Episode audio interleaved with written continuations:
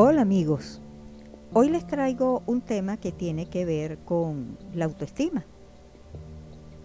Y es que los seres humanos siempre estamos en constante búsqueda de aquellas cosas que nos agradan, que nos dan placer y felicidad.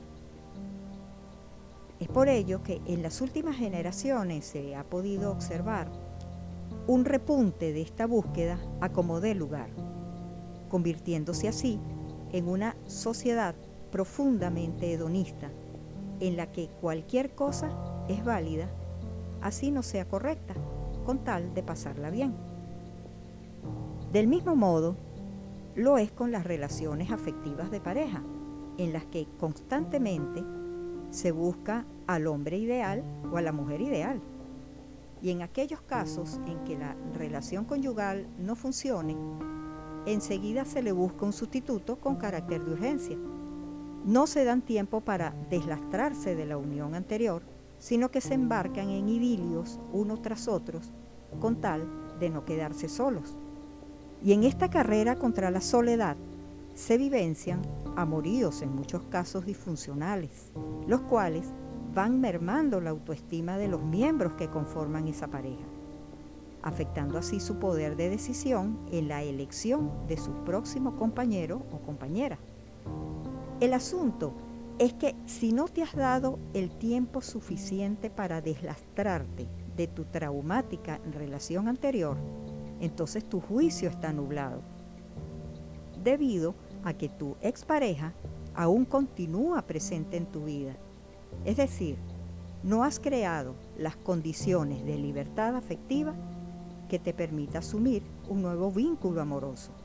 Por lo tanto, no estás preparado o preparada para iniciar un nuevo romance. La razón por la que te embarcas en ese tipo de relaciones improductivas generalmente es por miedo a la soledad. Es porque esperas que una nueva pareja venga a darle sentido a tu vida porque no sabes estar solo o sola, debido a una muy baja autoestima, porque no confías en ti. En pocas palabras, porque no te amas. El asunto es que, si no te amas, ¿cómo esperas que alguien te ame?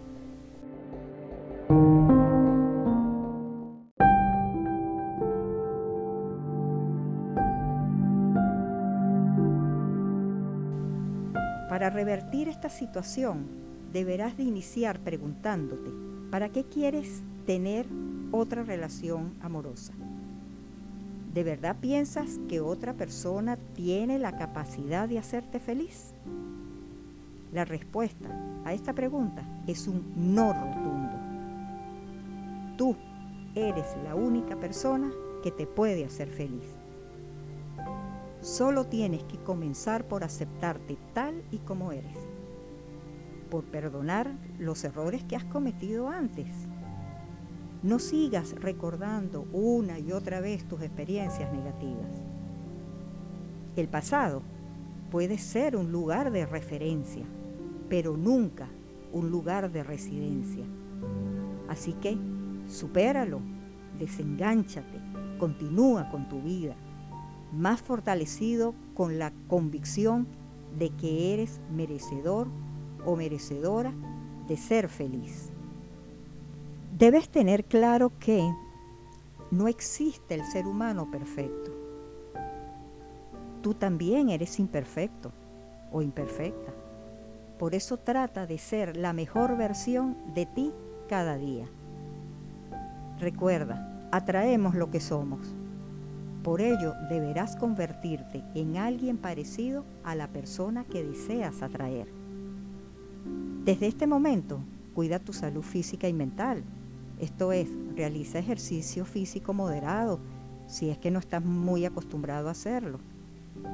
Por lo cual mantendrás tu peso adecuado, además de que manejarás mejor el estrés. Dedica tiempo a las actividades que te agraden, aunque sea unos minutos al día comparte con tu familia. Verás que con solo hacer algunos cambios en tu rutina diaria, estarás trabajando en tu autoestima y en el autoconcepto.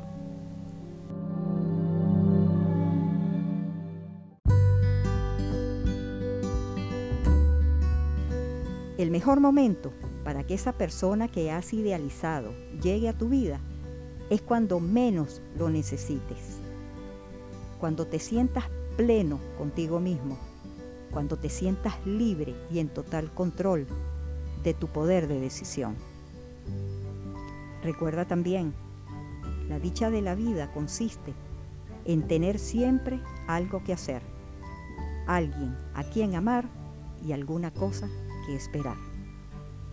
Bueno amigos, gracias por su atención. Hasta el próximo audio.